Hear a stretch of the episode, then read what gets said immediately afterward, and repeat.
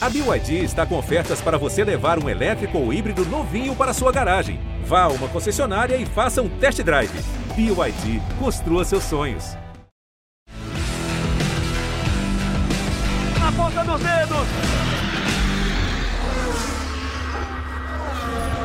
Amigos do GE do Sport TV, sejam muito bem-vindos a mais uma edição do Na Ponta dos Dedos, seu podcast de esportes a motor do Grupo Globo edição de número 184, a 36 dessa quinta temporada. Estou aqui mais uma vez com o Luciano Burti. Claro, nesse programa fala, vamos falar bastante sobre a etapa de Cascavel da Stock Car, que decidiu os candidatos ao título para a última etapa do ano, no dia 17 de dezembro, no Autódromo José Carlos Patti, em Interlagos, né, aquela etapa decisiva. Sete pilotos chegam com chances de título e o campeonato teve uma algumas mudanças importantes nesse fim de semana, principalmente por causa do tempo instável que ah, surpreendeu o Cascavel no fim de semana. A previsão era de calor, como a gente falou, inclusive, no podcast da semana passada.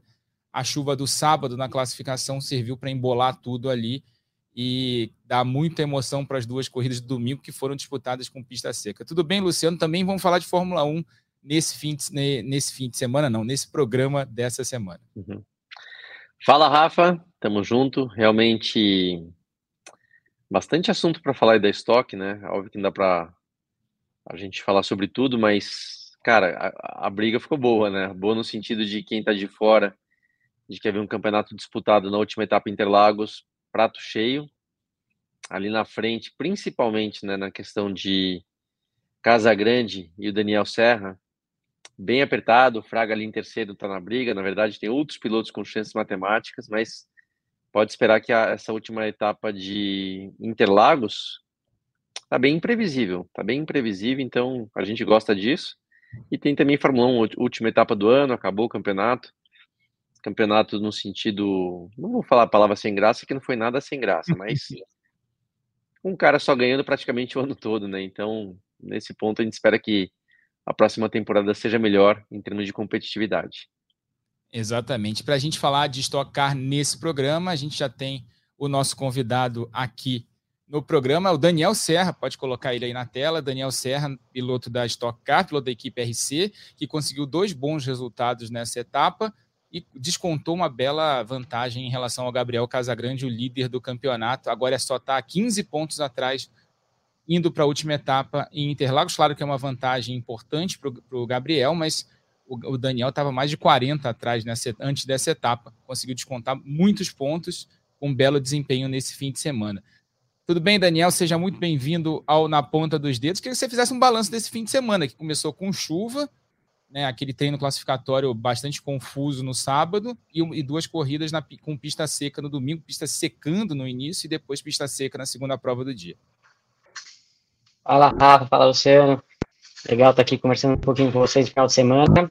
E acho que é isso, assim, é, se você me falasse antes do final de semana, ó, você vai sair daqui a 15 pontos, eu assinava o, o, o acordo antes, porque a gente estava realmente a 48, na estoque é muito difícil você descontar essa quantidade de pontos, né, e não é que eu tinha só o Gabriel na minha frente, eu cheguei em quinto, quer dizer, tinha bastante gente para conseguir passar ali na classificação, descontar ponto, e acabou que realmente funcionou, ali deu tudo muito certo, né? Quase todos ali tiveram algum problema, e a gente conseguiu ter dois bons resultados. É, acho que começou tudo, como você falou ali, na classificação. A classificação é, com a chuva acabou é, mais imprevisível, né? Digamos assim, mais difícil a classificação, e às vezes a confusão no momento desse ela na situação que eu tava, ela era, é, ela podia ser boa, podia dar muito errado ou podia dar muito certo, né? E acabou que ali a, a, chuva veio, complicou um pouquinho, acabou dando muito certo, a gente conseguiu classificar bem, já largar na frente, todos os concorrentes lá vivendo atrás.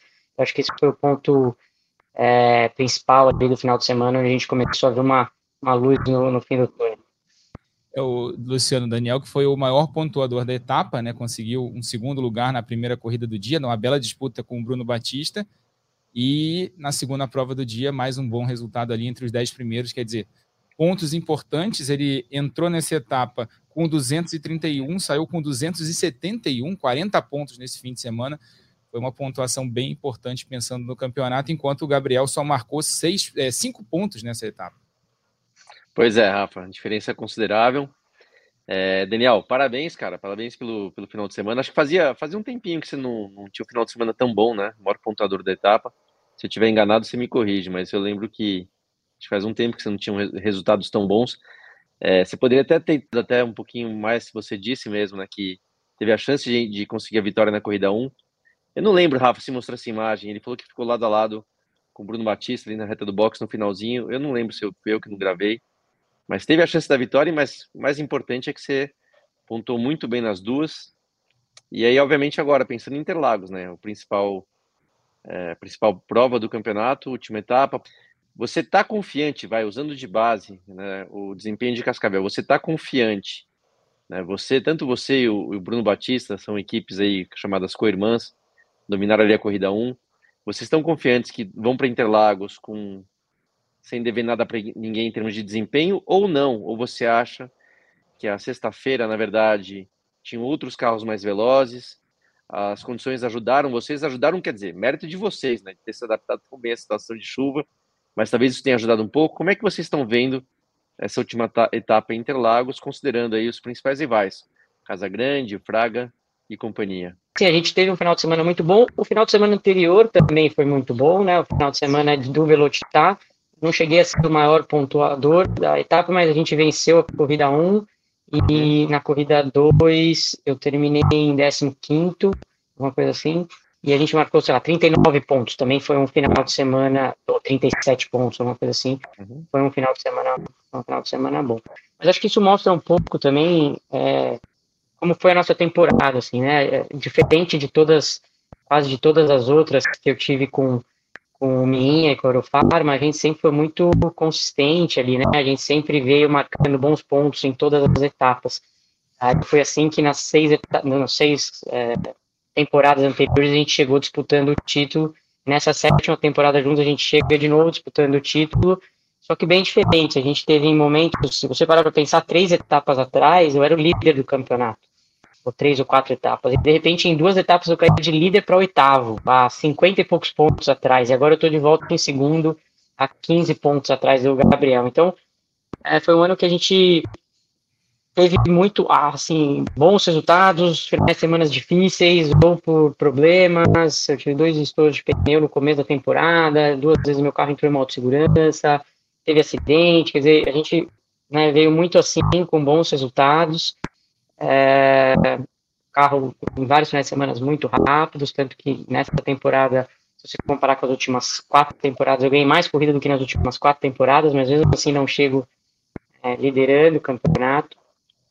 Mas eu acho que voltando a Interlagos, assim, acho que a gente vai estar competitivo. Acho que o carro, nosso carro vem funcionando bem. Nessas últimas etapas ele ele acendeu um pouco mais, aí voltou a ser mais o carro que a gente tinha no começo da temporada. É, como você falou, tinha gente muito rápida na sexta-feira, até no sábado de manhã, em Cascavel, que o treino foi no seco.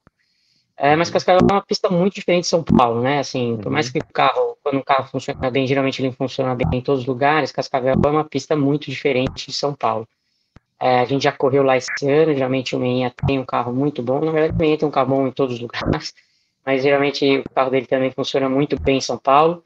Mas a última etapa também é uma etapa que ninguém tem um laço de sucesso. A gente sabe que nessa última etapa o Gabriel, o Fraga estavam com 30, 25 quilos, eu tinha só 10 quilos no carro. É, vai estar todo mundo sem, então eu tenho certeza que na classificação todo mundo que está disputando o título é, vai estar tá, vai tá junto ali. Assim, né? Então acho que a gente tem que, tem que trabalhar bem, ter uma boa estratégia. 15 pontos ainda é uma vantagem considerável, preferia eu estar 15 pontos na frente do que 15 atrás. É, mas enfim, a gente nunca sabe, né? Eu nunca achei que eu ia chegar no final de semana e descontar 33, então a gente vai, vai brigar aí até a última volta da corrida 2. Pois é, Daniel, depois de uma grande etapa, né? Maior pontuador. E a gente estava em Cascavel, né, Luciano? E na, na, no sábado a gente pôde fazer uma visita lá ao museu do seu Pedro Mufato. A gente tem até as imagens. Até, tá aí as imagens, né? A gente é lá num, num local lá de Cascavel. Então, as imagens aí tem alguns carros do Pedro Mufato, esses aí são os macacões antigos, no, né, no modelo do uma estátua de cera, um dos carros que ele tinha lá de Fórmula 2, ali, que projetado pelo Oreste Berta, né, por encomenda do, Davi, do Pedro Mufato. 83 anos de idade, ainda corre de caminhão. é um exemplo aí pro, do, do, nosso automobilismo. Estava lá em Cascavel, também pude encontrar na sexta-feira com o Ângelo Giombelli, outro campeão da Stock Car, várias vezes campeão da Stock Car. Esse é o carro de Fórmula 2. A gente vai ver daqui a pouco algumas imagens também para quem está ouvindo a gente. Vale a pena pegar o vídeo lá no, no GE. Globo e dar uma olhada. Tem um Avalone, um carro que ele usou também na década de 70, né? Aí os detalhes do carro, né? Da, da ainda da Fórmula 2, de, detalhes muito legais, né? E reformou esse carro todo para colocar nesse museu, que fica aberto ao público. Quem for a Cascavel é, pode procurar, tem os troféus dele quase todos da carreira. Esse é o outro carro, né, o Avalone, que a gente estava falando, campeão da Cascavel de Ouro, né, seu Pedro Mufato, que tem muita história no automobilismo. E até, né, Luciano, a gente estava conversando com ele lá no museu, né, nesse evento que ele, que ele fez no sábado à noite, e até ele estava contando a história legal, né, de como foi projetado o autódromo de Cascavel, né, o, traçado desafiador de Cascavel, e a gente tem, inclusive, daqui a pouco a gente roda aqui, ó, agora as imagens, a gente tem agora o seu Pedro Mufato explicando como é que eles projetaram o autódromo de Cascavel. Dá uma olhada. Como é que foi feito o projeto do autódromo de Cascavel? A história é a seguinte, foi vir por de rua, né? vamos, e agora vamos fazer um autódromo, vamos achar um terreno. Aí nós vamos falar com o cara que morava ali assim perto da água, tinha essa chácara para vender, ó. Tá vendo ali onde está o boxe que, a, que a, seria hoje a reta dos boxes? Sim ali terminava o terreno, naquele matinho terminava o terreno. Sim. E, e aqui também, outra divisa aqui, a divisa do terreno. Vinha até aqui embaixo tem um rio e cortava assim. Bom, aí compramos o carro. Aí, bom, vamos fazer o, vamos fazer o autódromo, vamos. Aí ele pegou, trator começou ali, foi descendo, descendo, chegou lá, terminou o terreno, tem que virar, fazer a curva, né? Pro, aí foi, ele foi andando, tá vendo que ali estava faltando um mato embaixo ali? Acabou virando Chegamos lá, o tratorzinho estava quase chegando na água. Ô, oh, cara, aí está muito descido, vamos, volta para trás volta e vai, vai virando à direita para voltar. Aí saiu o bacião. Vai, vai fazendo aberta para dentro da distância e chegou lá, ó, lá é oeste. Chegou lá, deu na, nascente de água. Falei, tem que desviar à esquerda e, e contornar onde tem a nascente de água ali, ó. Aí, aí, o oeste hoje. É, aí, aí chegou ali, ó, ali tem outra nascente, daí desceu. Antigamente a primeira corrida, inclusive eu ganhei de, de, de esplanado, né?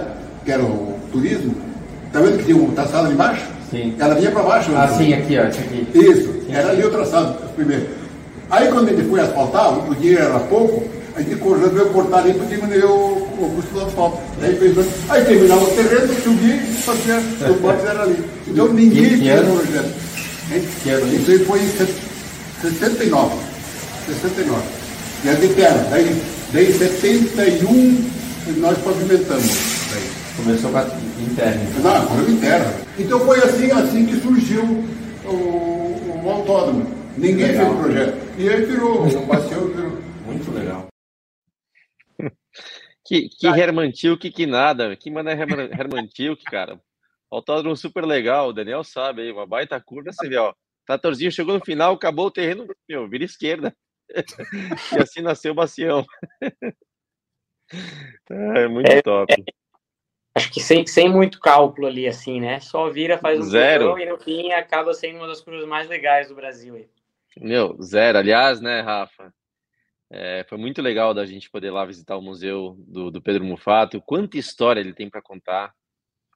É um, um, dos, um dos, realmente, um dos caras aqui no Brasil que fizeram muito pelo automobilismo, né? O automobilismo, se você juntar aí algumas pessoas que desbravaram inovaram, fizeram aquilo tudo por amor, que naquela época nem dinheiro se ganhava com isso, só gastava dinheiro, então muito legal de poder ouvir, né, uma pessoa incrível, brilhante, né, então foi muito bom da gente poder ter ido lá acompanhar um pouco, né, da história dele que está lá no museu, mas realmente se ficar aqui, se fizer um podcast, cara, deve ter 24 horas de podcast para poder contar tanta história, então muito legal, né, parabéns ao, ao Pedro Mufato. Exatamente. Aí, voltando para a etapa desse fim de semana, um abraço para o seu Pedro Mufato, um abraço para o Ângelo Belli, também duas lendas do, da Stock e do automobilismo brasileiro que moram lá em Cascavel. Seu Pedro Mufato, que ainda corre de caminhão, impressionante, com 83 anos de idade. E foi muito legal esse final de semana lá. É sempre legal encontrar com a história, ouvir essas histórias de, de, desses caras que fizeram muito pelo automobilismo brasileiro numa época em que tinha pouco recurso, tinha pouca ajuda e eles é, conseguiram fazer o esporte ficar vivo. Voltando à etapa, a gente teve no sábado, né, Daniel, um, uma classificação complicada. O treino livre da manhã foi realizado com pista seca ainda, né? E assim como também o treino livre da sexta-feira, estava meio garoando até, mas não chegou a molhar a pista. E, a, e aí, a pouco, pouco menos de uma hora da classificação, começa a chover e aí molha realmente o circuito. Todo mundo vai para a classificação na chuva. Você estava no grupo 1, que em teoria era um grupo que poderia se prejudicar, né? Que eram os primeiros carros a entrarem na pista. Se parasse de chover, né, a chance de, do, do, grupo 1 ser eliminado era grande, né? Porque a pista poderia melhorar. Mas você conseguiu avançar e acabou que dos quatro primeiros colocados do campeonato é, que chegaram a Cascavel, você foi o único a avançar. Foi decisivo isso, né? Para você conseguir descontar essa vantagem nesse fim de semana.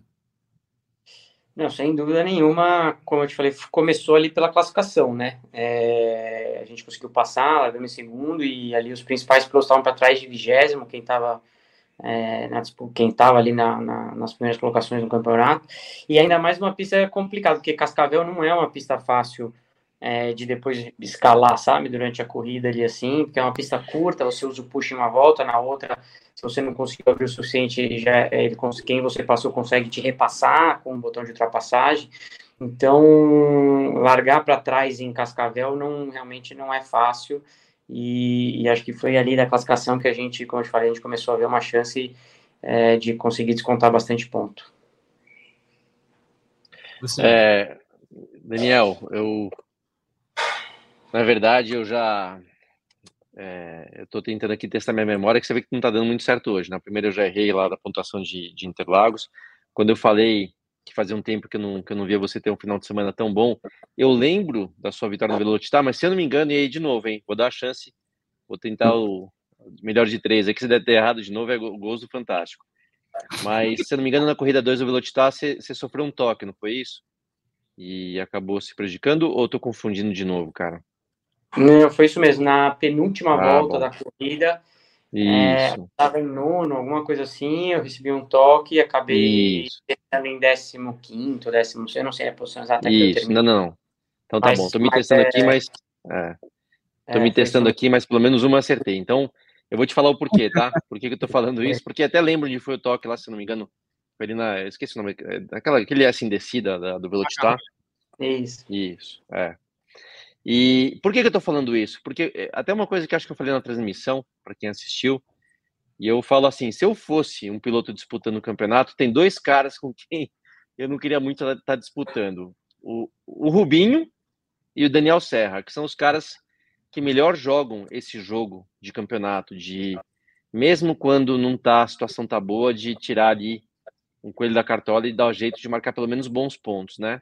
E uma coisa interessante, e por isso que eu lembrei do, do toque que você recebeu lá no Velotitac, se não teria sido realmente um final de semana, talvez, como o maior pontuador também, é, no, ao final da corrida de Cascavel, coincidentemente ali eu, eu vi teu carro, cara, não tinha um toque, não tinha um arranhão, não tinha uma batidinha, não tinha nada.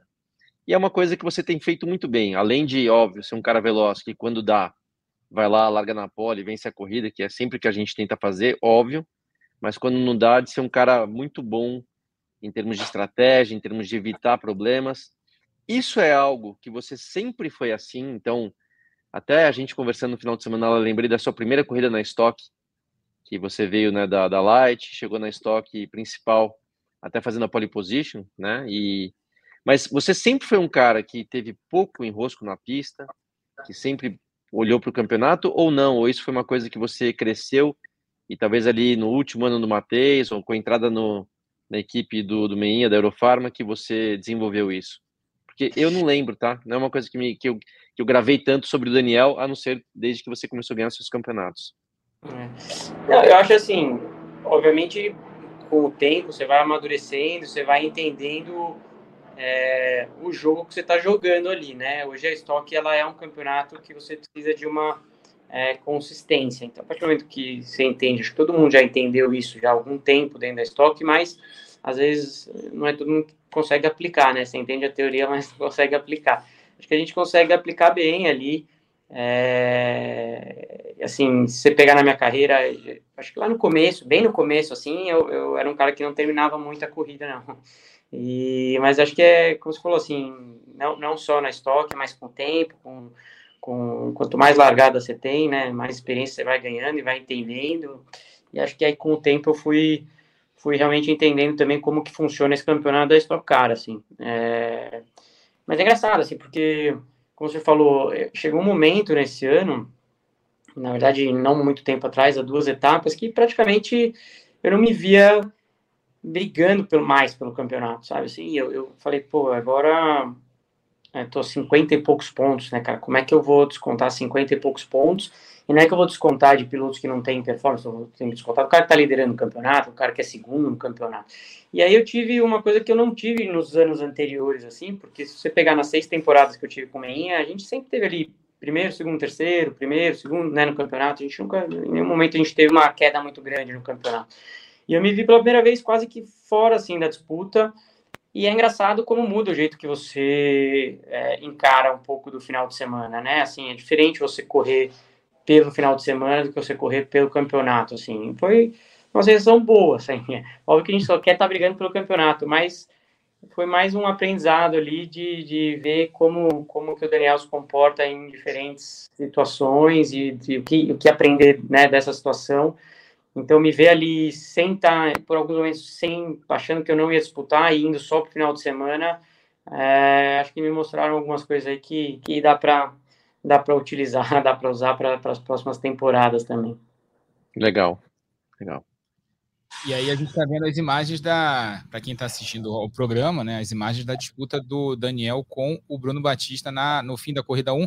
O, o Daniel estava falando da questão do, dos carros terem ficado lado a lado no fim da prova 1. Não, não mostra, a transmissão não mostrou, né? A gente só pegou ele ali tentando perseguir o Bruno na parte final, mas aquela troca de, de pushes, né, que eles estavam tendo nas últimas voltas, né? Uma volta ele estava mais próximo, na outra volta o Bruno abriu uma vantagem mas uh, o momento decisivo de disputa que eles mostraram foi justamente esse depois na saída do pit stop uh, dos dois pilotos. Né? Primeiro o Daniel parou, depois o Bruno parou. Esse aí foi talvez o momento mais próximo depois da disputa. Né? E o Daniel conseguindo um bom segundo lugar nessa prova.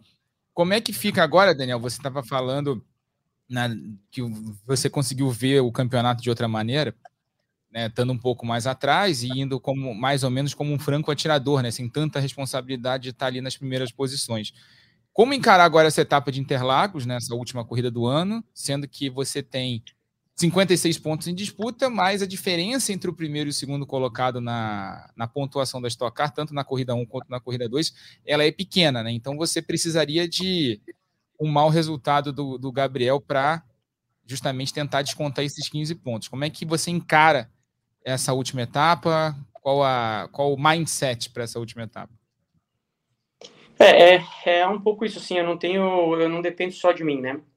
É, por mais que eu faça é, duas corridas sensacionais, se ele estiver ali pertinho de mim, eu não desconto os 15 pontos. Então, é, tem coisas ali que a gente não tem muito como controlar no final de semana, não tem como controlar qual é a performance dele, o que, que ele vai fazer. Acho que a gente tem que, de novo, ir como a gente foi nos últimos dois finais de semana, pensando ali no final de semana, em ter um carro rápido, tá largando na frente. E, e ver, se aparecer a oportunidade ali, a gente tem que conseguir aproveitar ela e ver se no final a gente conseguiu descontar os 15 pontos ou não. Como eu te falei, 15 pontos parece pouco, mas é bastante. Assim, gostaria eu de estar com esses, com esses 15 pontos, ainda mais com essa inversão de grid, né? Ficar você jogando bem, é, você consegue marcar uma boa quantidade de pontos e aí para marcar 15 a mais do que isso é muito difícil. Então, é, por exemplo, um exemplo é um piloto que termina em décimo e larga em primeiro na corrida 2, ele marca 35 pontos. Se eu tiver que descontar 35 pontos, eu tenho que fazer 50, cara. Para fazer 50 é muito difícil, entendeu? Assim, e para fazer 35 não é tão difícil, assim, não, não que seja fácil, não é que a gente faz toda hora os 35 pontos, mas 35, 30 pontos é uma coisa que você pega muita gente fazendo. Por exemplo, a de Cascavel teve muita gente dos 30 aos 40 pontos. Eu fiz 40, mas teve gente fazendo 36, 32, 30. Só que para você passar dos 42, 43 é muito difícil, né? Então, então, assim, não é fácil, mas né? Eu cheguei 48, saí 15, então não dá para saber o que vai acontecer. Pode ser que eu desconte 30 ou pode ser que eu tome 30 na cabeça, não dá para saber. Vamos correr e vamos ver o que acontece na bandeirada ali. Até para passar para quem está em casa a questão da pontuação, que o Daniel bem lembrou, o primeiro colocado leva 30 pontos na corrida 1, o segundo leva, na segunda corrida, leva 24, né? O segundo na corrida 1, 26, o segundo na corrida 2, 20. Quer dizer, numa etapa perfeita, o que só aconteceu acho que duas vezes isso na história da Stock Car, uma com o Ricardo Maurício e a outra com o Rubinho, ambas no anel externo de Goiânia, quer dizer, em condições extremamente especiais, né, completamente diferentes de Interlagos, você faria 56 pontos, mas descontaria 10, na melhor das hipóteses, né, com o, Gabriel chegando em segundo nas duas corridas, né, o cenário perfeito para os dois, no caso. Então você precisaria achar mais cinco aí nesse, né, nessa matemática, então por, por isso a questão do, de, de não se preocupar, né, como disse o Daniel, com o resultado do Gabriel fazer o dele e, e tentar ver o que acontece no fim de semana, como foi em Cascavel, né, Luciano? Sem dúvida, cara, mas assim, e o Daniel já, que nem eu falei, sabe jogar bem esse jogo, no final das contas, cara. Tem que ir lá pro carro sem fazer conta, tem que tentar dar o um melhor, independentemente, não, não ficar olhando pro, pro seu rival, seja o Casagrande, seja o Fraga, seja quem for, quando você desvia a tua atenção, a pior coisa que você faz, então, meu, né, monta no carro, pau, chamado pau na máquina, e ver o que acontece, né? Ver o que acontece. Não dá para você controlar realmente, como o Daniel falou agora há pouco, não dá para controlar o que vai acontecer com os outros, né? Tudo é possível, a gente sabe que o automobilismo, cara, tudo pode acontecer. Concordo também com o Daniel que 15 pontos é bastante coisa, mas tá realmente aberto. É... E aí, Daniel, até aproveitando uma outra coisa também que eu conversando lá com alguns pilotos e equipes, e aí também não sei se isso faz algum sentido, quero ouvir sua opinião. Agora, nessa última etapa, vai estar todo mundo sem o chamado lastro de sucesso, né? Ou seja, os carros todos com pesos iguais. Para quem não sabe, os seis primeiros do campeonato têm que carregar um peso extra, justamente para dar uma equilibrada no campeonato. Então, o primeiro com 30 quilos, o segundo com 25, até o sexto que carrega 5. E agora vai estar todo mundo na igualdade. Eu escutei falar que talvez os carros da Toyota, vamos lembrar também, são duas marcas de, são duas montadoras na estoque, Chevrolet e Toyota, e talvez que os carros da Toyota levem um pouquinho de vantagem quando tira o peso. Cara, não sei se faz sentido, mas eu escutei isso lá. Ao mesmo tempo, vocês ali na frente são os três Chevrolet. É, Casagrande, o Daniel e o Fraga, os três primeiros estão de Chevrolet. É, isso faz algum sentido? Pode ser que algum Toyota, então, leve alguma vantagem por estarem mais leve ou não? Vocês não têm conhecimento disso e talvez Interlagos seja igual igual para todo mundo. Luciano, eu não, eu não tenho muito, eu não acho que tenha uma marca que sofra mais é, com o peso ali do que a outra, sinceramente, né?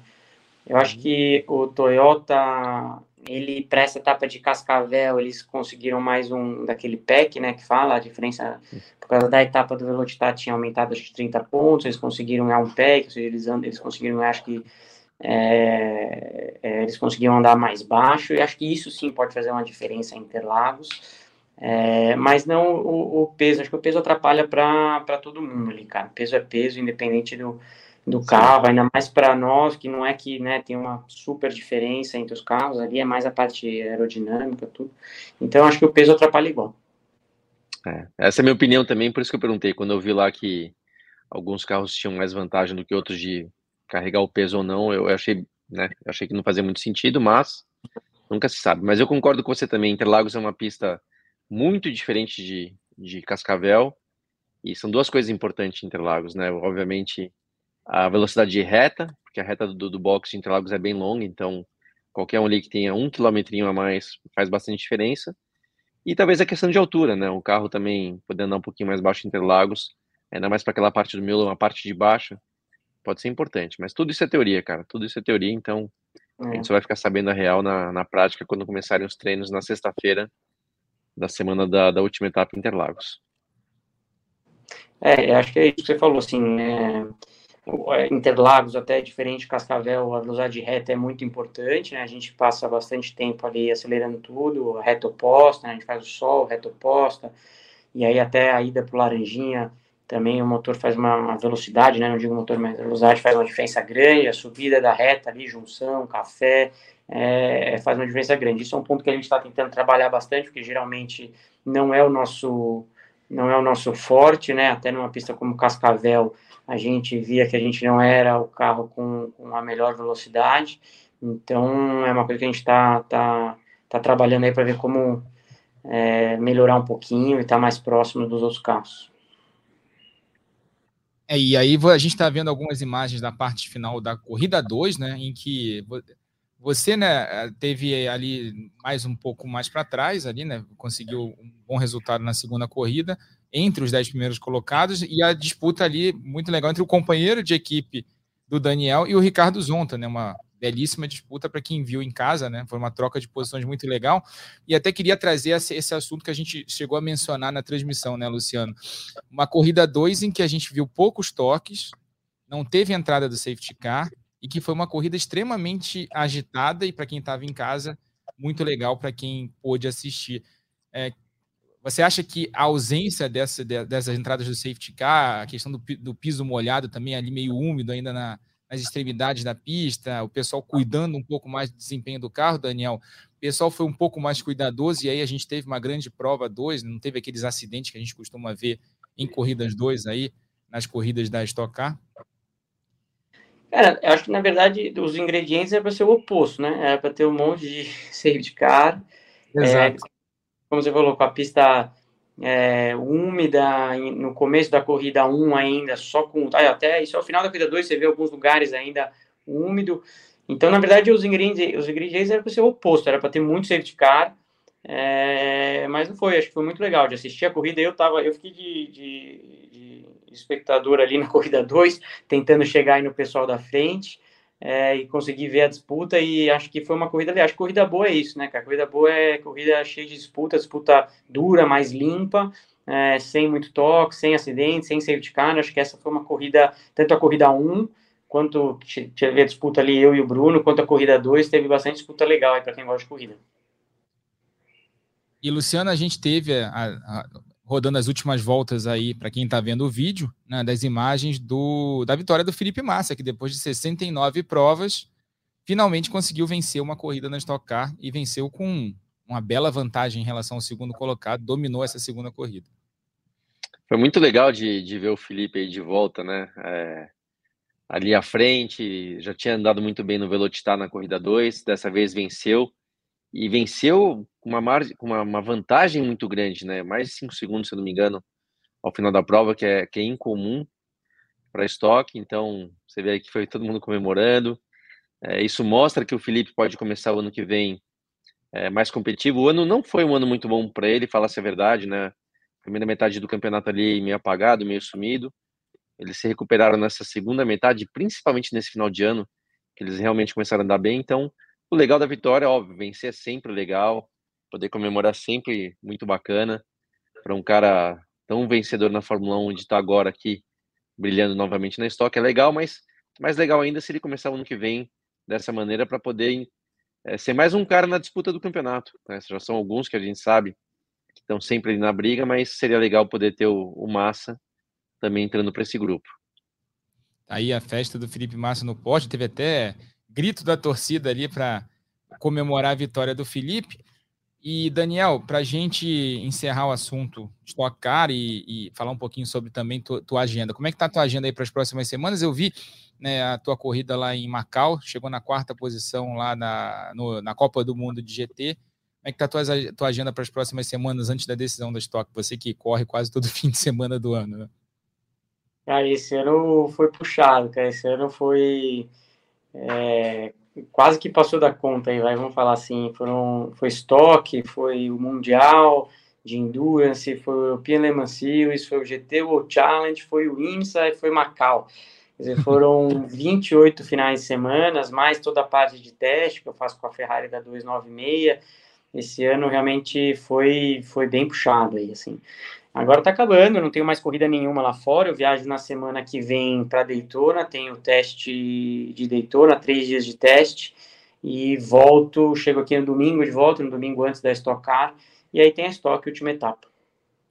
É, e aí a agenda do. Tá aí a agenda do Daniel Serra. Daniel, queria agradecer muito tua presença aqui no Na Ponta dos Dedos. Ótimo bater papo sempre com você. Boa sorte na parte final da temporada, nessa última etapa, nessas últimas duas corridas do ano chega 15 pontos atrás é, do Gabriel e que seja uma grande etapa lá em Interlagos e que principalmente seja um grande show para todo mundo que esteja nas arquibancadas ou que assista na tela dos canais Sport TV.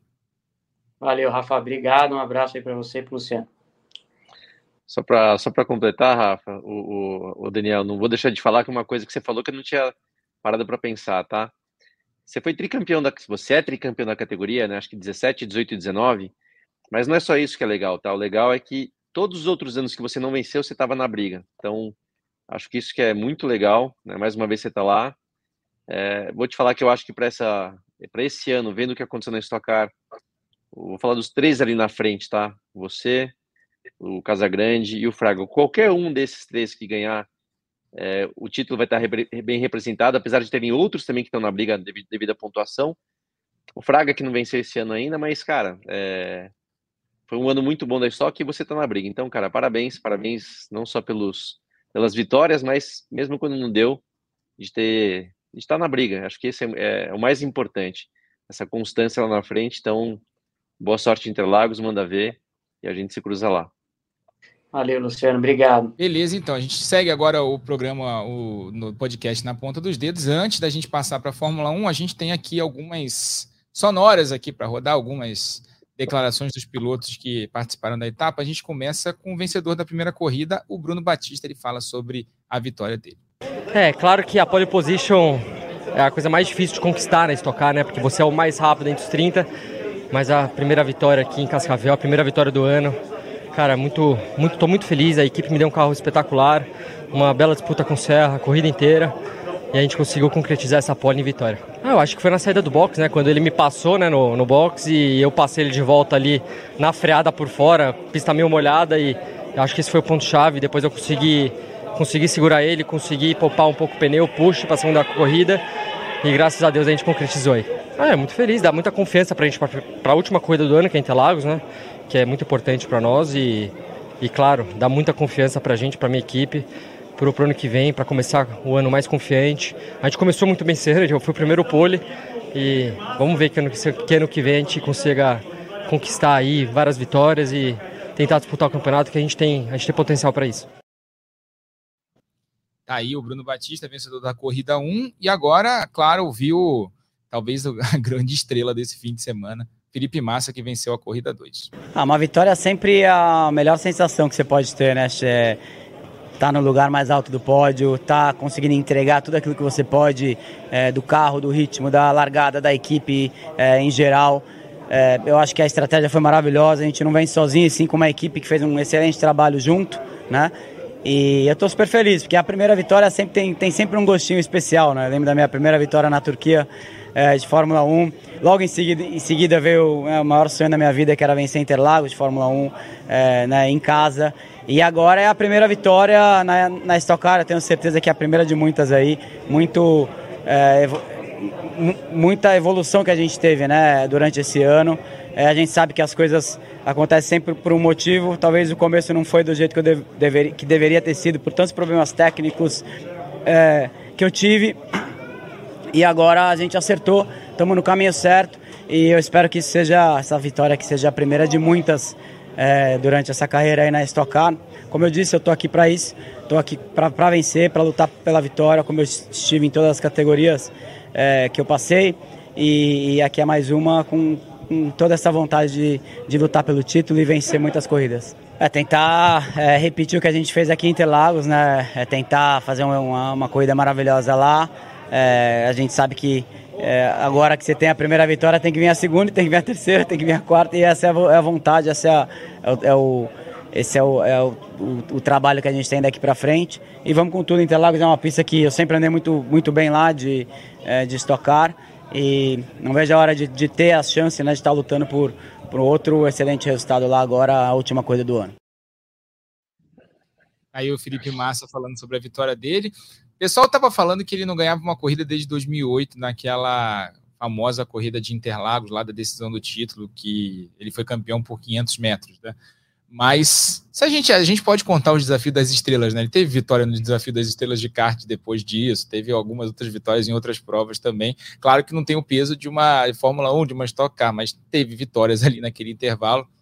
mas o pessoal adotou como oficial nesses 15 anos aí de jejum de vitórias quebrado nesse fim de semana lá em Cascavel. Para a gente encerrar as sonoras, tem o líder do campeonato, Gabriel Casagrande, falando desse fim de semana um pouco frustrante para ele, mas que ainda saiu com um saldo positivo em termos de diferença no campeonato.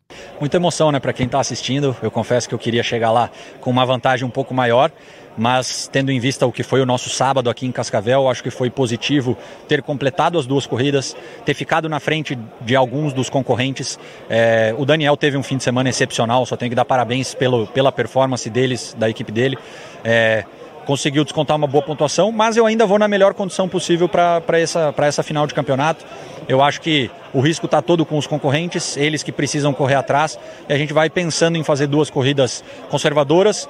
É, dependendo do que de onde classificar, é que a gente começa a pensar mais na estratégia aí do domingo, mas o ano passado eu cheguei 12 pontos atrás e estava confiante que ia conquistar o título. Hoje eu chego 15 na frente, tenho que estar tá confiante, tenho que estar tá acreditando. Então não é por conta de um fim de semana ruim que a minha energia vai baixar. A gente vai ter alguns dias aí para descansar e aí voltar na preparação para ir com, com tudo para essa última etapa e, se Deus quiser, sair de lá com o bicampeonato. Não, zero pressão. A gente já chegou lá em 2021 com uma vantagem um pouco maior.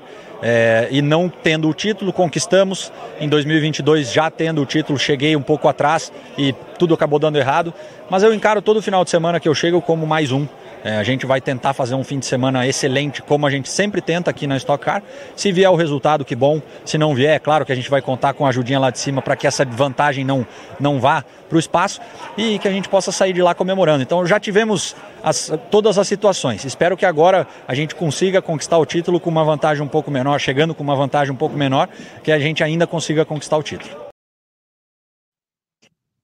aí o Gabriel, líder do campeonato, falando né, de forma bastante equilibrada ali depois da corrida, Sim. a vantagem que ele tem no campeonato. É uma vantagem bastante importante. Né, 15 pontos é, não é uma vantagem de se jogar fora para a última etapa do ano, ainda mais com aquilo que a gente falou da questão da diferença de pontos ser apenas quatro pontos né, entre o vencedor e o segundo colocado em cada uma das duas corridas do dia né, da Stock Car. Então, para a gente mudar de assunto, vamos falar de Fórmula 1 daqui a pouco trazer as chegadas das duas corridas narradas pelo Cleiton Carvalho. E vem Bruno Batista pertinho de alcançar a primeira vitória em 2023. A quarta vitória na carreira.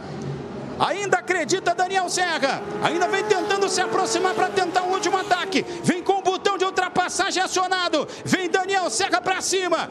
Bruno Batista Vem para os últimos metros, já passa pertinho da zebra. Vem Bruno Batista, vem pertinho de alcançar a primeira vitória. Últimos metros para Bruno Batista, que vence a corrida 1 em Cascavel. Vitória de Bruno Batista e a comemoração da equipe, primeira vitória dele no ano. Num trabalho perfeito depois de ter cravado a pole. Segurou a pressão de Daniel Serra que fecha na segunda posição em terceiro, Júlio Campos chegando em quarto, Felipe Batista em quinto, Ricardo ontem em sexto, depois Rafael Suzuki em sétimo, Gaetano de Mauro em oitavo, Felipe Massa em nono e Lucas Foreste completando na décima posição. Felipe Massa nesse momento com 4.6 de vantagem para Atila Abreu. Passa em cima da zebra Felipe Massa. Vem Felipe Massa. Já vai para os últimos metros com o botão de ultrapassagem acionado para não ter problema. Vem Felipe Massa, um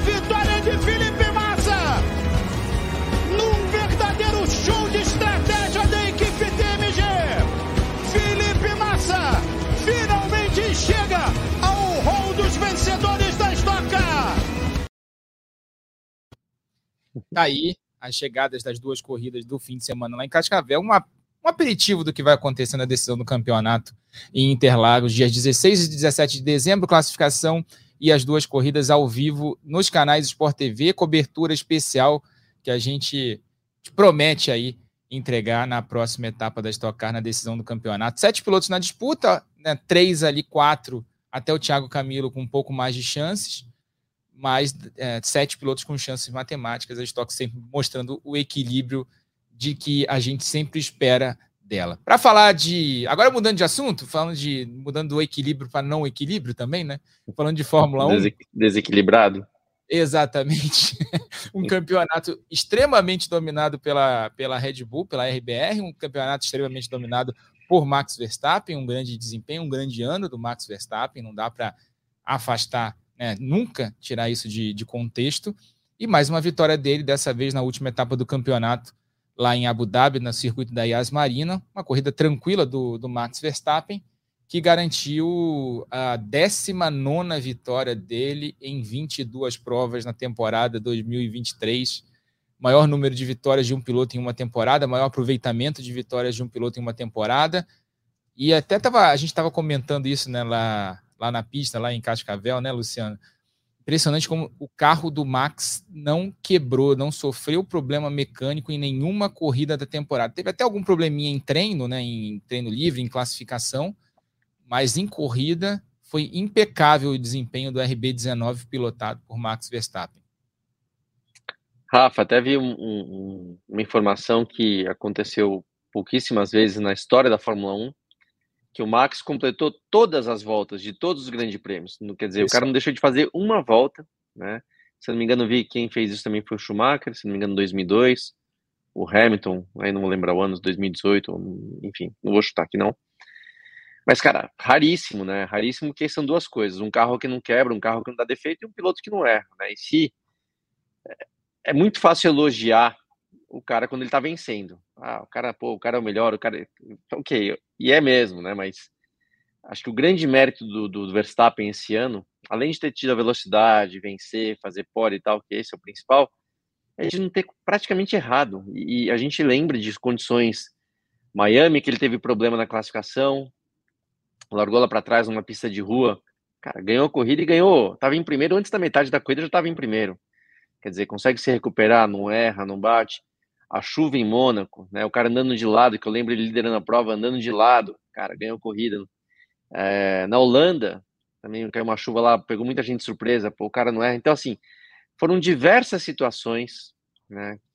Na, em Singapura, que a, a Red Bull, a única corrida que a Red Bull não estava bem, é muito fácil o cara querer, que nem falo, né? Escorregar na baba, tentar guiar babando e, e cometer um erro. Cara, que nada, o cara foi lá, terminou a prova, terminou bem. Então, tem que dar muito mérito a ele, obviamente a equipe, por ter dado um carro que, além de um carro, o melhor carro do grid, mas um carro que não quebrou, que não teve problemas, mas a um piloto também que, cara, não cometeu erros, não cometeu erros andando sempre de forma muito agressiva. Se você vê mesmo essa corrida, a última do ano, cara, o cara não tem nada a perder no sentido de não precisa, né, fazer algo acontecer, mas ali na primeira volta que o Leclerc teve chance de ultrapassar por ele, o cara vai lá, freia dentro, contorna por fora e não erra. Né? Poderia ter dado uma escorregada. Poder... Cara, o cara mandou muito bem esse ano, então é, foi um campeonato um pouco chato de ter praticamente apenas um piloto vencendo, né? 19, foram 19 de 22, certo? Então, assim, somente duas que o Pérez ganhou e uma que o Sainz ganhou. Então, o cara ganhou praticamente todas. Mas o cara realmente mandou muito bem, foi legal, foi legal de assistir esse domínio, porque não foi um domínio só do carro sobrando. O Verstappen, muitas vezes, apesar de ter o carro realmente muito bom na mão, teve que lutar e o cara lutou sem cometer erros. Então, acho que esse foi o, o grande mérito do Verstappen em 2023. E aí você tem os números impressionantes, né? A Red Bull, a RBR ganhou 95,45% de todos os grandes prêmios do ano. Ganhou todos menos um, né? 21 de 22, menos o GP de Singapura, vencido pelo Carlos Sainz da Ferrari. O Max Verstappen, até completando a informação que você trouxe dele ter completado todas as voltas da prova, de todas as provas, ele foi o primeiro piloto a ultrapassar mil voltas na liderança em uma temporada. É impressionante esse número também. 54 vitória da carreira do Max Verstappen, passando o Sebastian Vettel ali na, no ranking de vitórias, agora é o terceiro maior vencedor da história.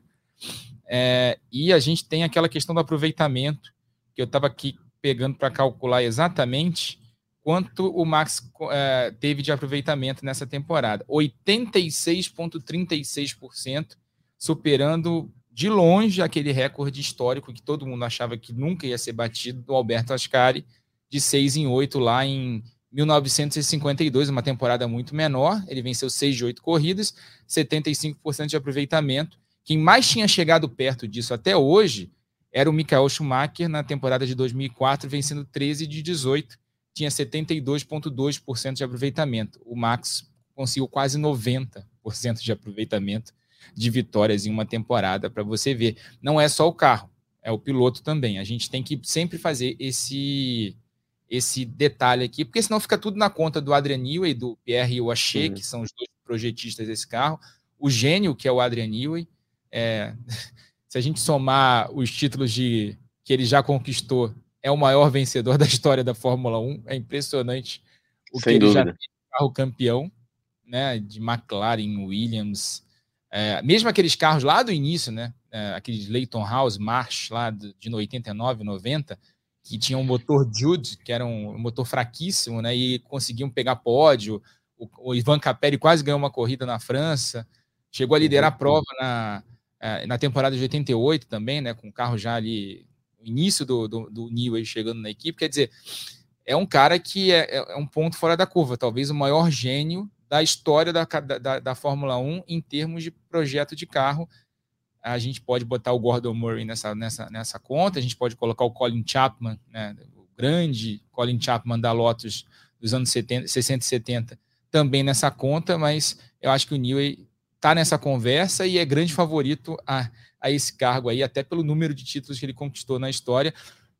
Mas isso à parte, o Max fez uma grande temporada, não errou, como você disse, é, completou todas as voltas do ano, isso é praticamente impossível de acontecer. Né? Tudo bem que agora os carros são mais confiáveis, mas mesmo assim né, é difícil de acontecer. E não só isso, né? É, a, a, diferença dele, a gente, a gente sempre brinca né, da história do, do Max Verstappen como equipe. Né? O Max fez 575 pontos no campeonato. A Red Bull fez 860, né? A vice-líder do campeonato, a vice-campeã, foi a Mercedes com 409. Foram quase 170 pontos a menos do que o Max Verstappen conquistou na temporada, com dois pilotos do nível de Lewis Hamilton e George Russell. Né? Então, quer dizer, é um, foi um ano extremamente fora da curva do Max. E agora, acho que. Falar da corrida de Abu Dhabi, né? Acho que a corrida, uma corrida mais do mesmo em termos de circuito da Yas Marina. Não teve grandes atrativos, como a gente já esperava, inclusive a gente comentou disso na última, no, no último podcast. Mas acho que a gente pode né, projetar o próximo ano, né, Luciano? Eles, a, o que se fala é que a Red Bull não atualiza esse carro, o RB19, esse carro perfeito, né, um dos melhores da história, desde agosto. Imagina como vai vir o RB20 e com muita gente tendo que mudar filosofia de construção, filosofia de projeto no meio do caminho, porque deu errado. O caso, o caso principal nesse sentido, né, nesse exemplo, é a Mercedes que vinha numa filosofia, viu que negócio, viu depois de dois anos insistindo na mesma filosofia, viu que o negócio não ia para lugar nenhum e vai mudar, vai tentar fazer uma cópia, obviamente, do conceito que deu certo com a Red Bull, mas a Red Bull está bem na frente nesse ponto, até por ter o Newey lá como projetista. É, o que, que a gente pode esperar do ano que vem? Claro que está muito cedo, claro que acabou uma temporada, mas acho que já dá para projetar que, pelo menos no início do ano, a gente deve ter a continuidade desse domínio da, da Red Bull. Rafa, teoricamente sim. E, e você falou uma coisa que aconteceu. Se você vê o, alguns domínios né, na história da Fórmula 1, vamos pegar os mais recentes. A Red Bull na época do Vettel, né? dominou por muitos anos. Depois veio é, a Mercedes com o Hamilton, dominou por muitos anos. E até Rosberg ganhou um campeonato. E agora tem de novo aí é, a Red Bull com o Verstappen, dominando faz né, três anos, no caso agora. Isso. Isso não é, não é coincidência, porque, na verdade, como o carro é bem superior, que nem você falou, não tem um upgrade desde agosto, então antes do que os outros, eles já estão trabalhando no carro do próximo ano, né? Enquanto Mercedes ali e Ferrari estavam brigando pelo segundo lugar de construtores, estão, tendo que ainda focar em 2023, desenvolver alguma coisa para o carro desse ano, tentar. Cada pontinho pode fazer diferença.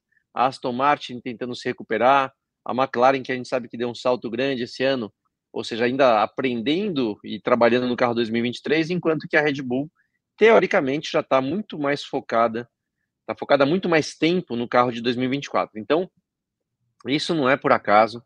A Fórmula 1 tem lutado para tentar equilibrar, né?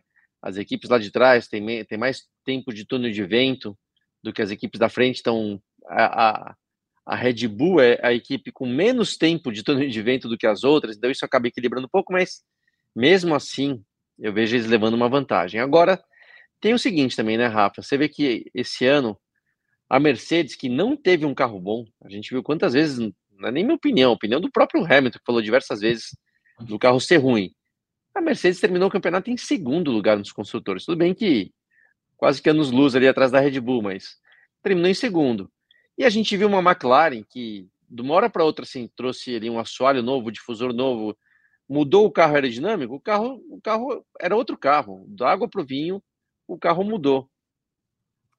O que eu quero dizer com isso? Se de repente, né, a Mercedes, por exemplo, vai lá, muda a filosofia do carro, muda o conceito do carro e acerta, nada impede deles começarem o ano já brigando, porque vamos lembrar que, meu, tem Hamilton, tem Russell, tem uma equipe super, talvez, acho que a equipe mais bem estruturada da Fórmula 1 é a Mercedes, então pode entrar na briga. A Ferrari, que, cara, é a Ferrari que a gente torce muito, mas dá muita confusão lá, mas pode acertar a mão, pode acertar, então assim, teoricamente a Red Bull deve começar à frente, por esses motivos que eu falei, mas Fórmula 1, cara, tudo pode acontecer, parte aerodinâmica, as coisas são super complicadas às vezes, e se alguém acha ali um caminho que nem a McLaren achou esse ano, não dá para descartar ninguém, Rafa. Então vamos torcer para que seja um ano mais equilibrado, que não seja um ano de domínio, se, se, se é Red Bull, se é Verstappen, se é Hamilton com, com Mercedes, seja lá quem for, que não seja um ano de domínio, seja um ano mais aquele ano de 2021, que a gente teve uma briga pelo campeonato lá, Hamilton, Verstappen até o final do ano, então vamos ver, vamos torcer por isso. É, Fórmula 1, a gente vai fazer um balanço melhor na semana que vem, que a gente vai ter um convidado bem especial aqui para comentar né, esses assuntos, falar sobre a carreira dele também aquilo na ponta dos dedos. A gente não vai revelar surpresa agora, né? né não, né, Luciano? Deixa para semana que vem, né? Deixa para semana que vem. Vou até então, mandar mensagem para ele, foi bem lembrado. Só Boa. lembrar a criatura que vai que a memória tá ruim que nem a minha, é bom lembrar o cara. Mas a gente pode, antes da gente encerrar o programa, na reta final já, do na ponta dos dedos dessa semana, já que a gente não tem bolão essa semana, porque não tem corrida, né? A gente não vai apostar, mas é, tirando o Max Verstappen, que eu acho que foi o concurso nessa, nessa temporada, né? Qual foi o destaque positivo e o destaque negativo desse ano, na tua opinião? Olha, Rafa, o destaque positivo foi para mim a, a McLaren ter se tornado novamente uma equipe de ponta. Fazia muito tempo. A gente cresceu, falo por mim, tá? Mas a gente cresceu meio que torcendo pela McLaren por conta do Senna. Né? Eu comecei a acompanhar a Fórmula 1 de verdade em 88 e foram anos ali, então, 88, 89, 90, 91, vendo 92 em diante, é, vendo o Senna na McLaren. Então, é uma equipe que eu não tenho contato com ninguém lá. Quer dizer, tenho muito contato com o André Stella, que é, é, é o diretor técnico da equipe, mas não é por isso, é realmente por ter uma lembrança legal e de ser uma das equipes, uma das equipes principais da história da Fórmula 1. Acho que o, o destaque positivo desse ano foi ver a McLaren voltando a ser uma equipe de ponta. Espero que continue ali para justamente fazer frente à Red Bull, à Mercedes, à Ferrari, que são as principais equipes do grid. Então, acho que esse foi o, o destaque nega, é, positivo. Negativo. Decepção do ano, vai para você? Para não, não dar carga de destaque negativo, vamos de decepção do ano, vai. Quem te decepcionou? Eu tenho, eu tenho aqui a minha, a, minha, a, minha, a minha decepçãozinha aqui guardada. Concordo com o teu ponto positivo. Acho que a McLaren, o crescimento é. da McLaren é o grande ponto alto dessa temporada. É bem isso que você falou. A gente cresceu torcendo para a McLaren e tem sempre um lugarzinho ali de carinho, né? Principalmente por ser uma equipe independente hoje em dia, né? Sim. Ela pega motores da Mercedes né, para correr e depende lá dos patrocínios que ela arruma. E o Zac Brown tem feito um bom trabalho nesse sentido. Ah, uma bela volta por cima aí né, da metade para o fim da temporada, ali, de, três, de dois quartos para o fim da temporada, né? Que, que ela continue assim, que ela já comece assim em 2024, para que a gente tenha um campeonato uhum. mais legal desde o início. Decepção, vou me adiantar, decepção. Não, não, tá? posso, posso. Você me Vai. deu a chance, eu pensei aqui. Eu, então eu tenho sim. Sérgio Pérez, cara, por quê? Por quê? Porque ele é o único cara do grid que teria a chance de não deixar o Verstappen fazer o que fez, né?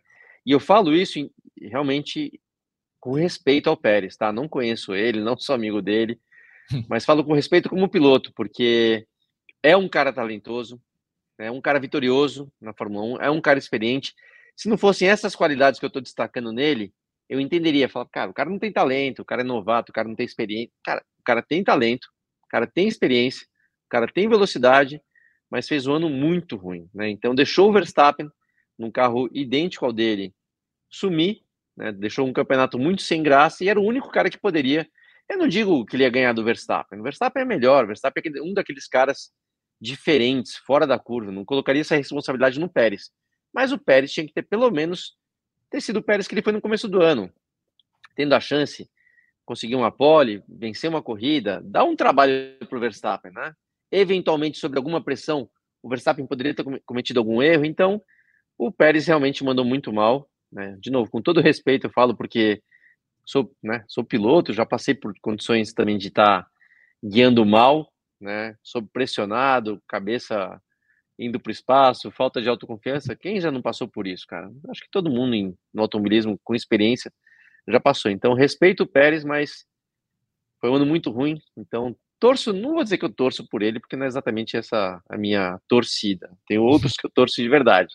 Mas espero que ele tenha um ano mais competitivo e que ele ande um nível melhor em relação ao Verstappen na próxima temporada.